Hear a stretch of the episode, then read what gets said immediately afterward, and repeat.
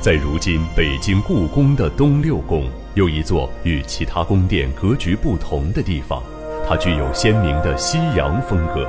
它被人们称为“水晶宫”，但同时又被叫做“西洋烂尾楼”。这到底是一座怎样的宫殿？它是如何演变成如今的样子？在这座特别的宫殿里，我们还会看到什么样的精彩展览？就请何欣老师带我们一起走进延禧宫。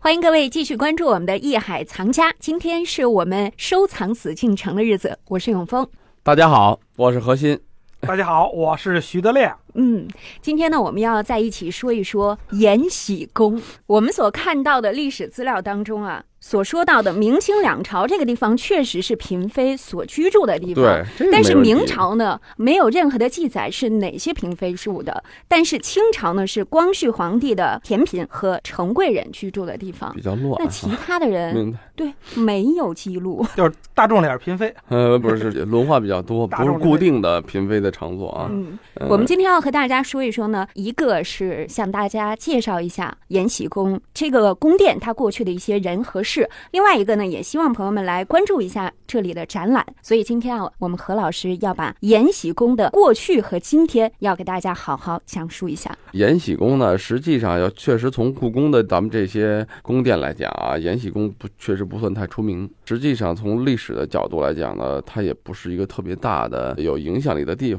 但是确实呢，每一处咱们说故宫的宫殿都记录着代表着一段历史，而且每些建筑呢也或多或少的有一些特点。像我们如果要谈延禧宫的话，这作为以前啊这些嫔妃们居住的地方，我们没有什么过多的研究啊。但是呢，它的这个建筑很有意思，我们现在俗称叫做水晶宫。大家一说水晶宫的呢，想的可能是钻石什么的等等啊，这种水晶啊，嗯这晶莹剔透啊，跟水哈有关系，确实也是这个地方它的独特之处就在于它的取水用水的水井。嗯呃，看似普通的，因为现在大家要再去的话啊，就能看到什么呢？就能看到它现在残留的啊这种破败败落的这么一个建筑，也就是说失去了它一些奢华的外表，全是骨架，石头的这个房梁啊，骨架。咱们中国的建筑，传统建筑大家都知道用木头，嗯甚至屋钉啊，咱们说无梁殿什么都有，对吧？嗯啊、都是木头，都是榫卯。呃，石头的东西一般都是墓葬，中国人的讲究一般墓葬才用石头，它因为表示的时间长嘛，对吧？而且是防火、防盗啊等等。一般的这个居居住环境住当中，环境都是木头，对，软性材料，嗯呃，住的也舒服。但是这个水晶宫是个例外，嗯它的这些房子的这个梁啊，整个墙什么都是石头，嗯然后呢，还有一些铁的啊，咱们会看到那些所谓叫钢梁，嗯在地下铺上了以后，底下还就跟有一个池塘似的。实际这就是为什么当初我们叫俗称叫做水晶宫啊，嗯，就在于它这个地方的取水，它当时的营造就是想利用了西方的这种建筑的形式。嗯为什么不让它有火？它用石材避免了，所以说历史特别特别有意思。实际上用它的石材做建筑，就是怕着火。防火灾，为什么这里面要养鱼要取水？因为水嘛，咱们就都知道，水腐蚀木头啊，嗯本身所以说用石井啊、用石头啊等等啊，这也是挺好的一个东西。但结果呢，这个地方是火灾次数最多的地儿。到现在咱们看到的现在的残破的景象，也是因为着过火之后。嗯哦，我知道为什么这个明清两代的记录当中啊，在这儿的这个嫔妃都没记下 来，都烧被死烧死了，嘿嘿 有可能啊。你这演绎的有点太过了，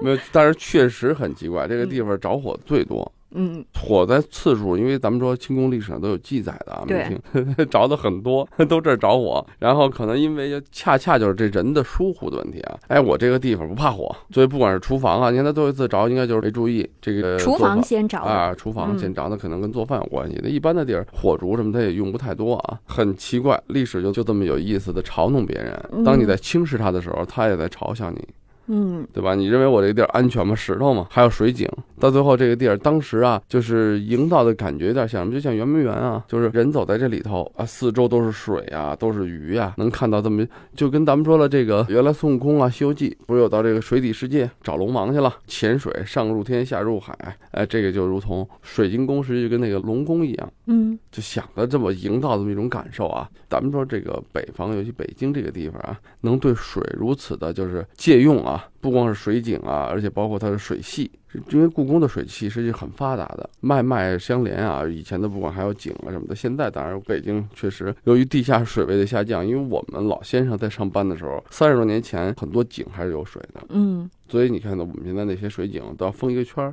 包括那真飞井，大家都说真飞井太小了那口儿，怎么能下去呢？它是后封了一个一个井圈儿，嗯，对，怕人掉下去，嗯，对，因怕为里人边的有，水嘛。嗯，嗯，现在就只能摔伤了。我们今天说到这个延禧宫啊，刚才何老师给我们说到里面，应该说现在非常引人注目的一个建筑叫对水晶宫。对但是它里面呢，也像我们中国的一些嗯宫殿的形制啊哈，像之前在道光年间经过焚毁的，它前后殿一共有二十五间房，哇，都被烧毁了。后来呢，才在这儿所建了这个水晶宫。我不知道德亮有没有见过，对这个有没有印象？没应该有印象，应啊该有印象吧？你真因为，没印象吗？没有，印象。因为他去过德亮，去你过那为什么去过没有印象呢？嗯因为上次这个故宫成扇展，嗯我特地要去看，因为我是玩扇子的 嘛。结果呢，进故宫之后，哎呀，看看清宫啊、造办处的这个谷子是什么样的呀？嗯哎，学习嘛，因为平时宫里的很少见。哎，结果呢，就进到这个紫禁城了以后吧，找不到这个延禧宫，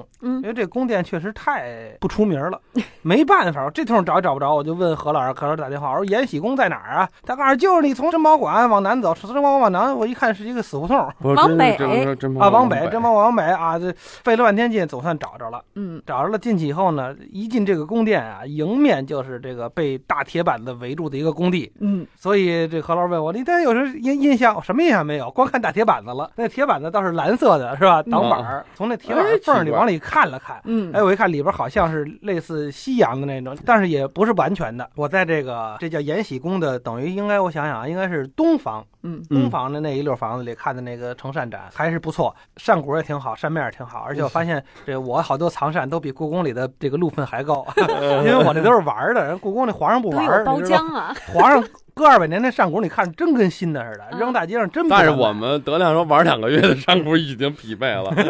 他吃完饭他真拿嘴的油叉呀，他完了呢，这个我就呃出来以后，因为没有多少，嗯就两层小楼，出来以后就围着这个铁板围栏啊，我就去往里看，就没有，就好像里边还有好像是汉白玉的残件儿还是啊什么，我晚上转了一圈都没都都看不见，怎么大办理石呢？汉白玉，哎，我就嗯溜达的这个他那正殿，它嗯它等于是一个四合院儿似的嘛，嗯，哎，正殿呢这什么什么研究所我忘了啊，但是那个陶陶瓷瓷眼睛，那前边儿在他西边，有很多花儿。嗯这店前面摆了很多花儿，很不错。有一盆儿艳来红，又叫老来红啊。我就因为画画嘛，画嗯齐先生的齐白石的这个艳来红画过很多次，但是真的艳来红还真没怎么见过。嗯哎，一看这个不错，各个方面研究了半天。为什么我想到这问题呢？就是哎，这跟画画有点缘分哈。结果一看，好像是陶瓷还是什么，还是其他的什么画画的，反正跟画画有关系的嗯这么一个研究所。我哎陶瓷陶哎，瓷，我一想还挺，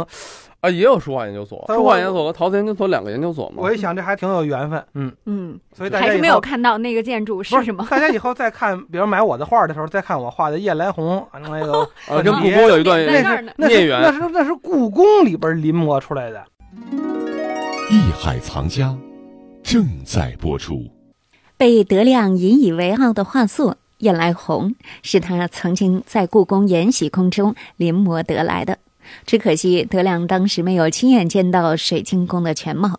如今大家再去看水晶宫，虽不能靠近，但已经可以看到它的全景了。虽然我们很难想象它应该会是怎样的玲珑瑰丽，但是它就如同经历世事的老人一般，可以告诉我们那些曾经的故事。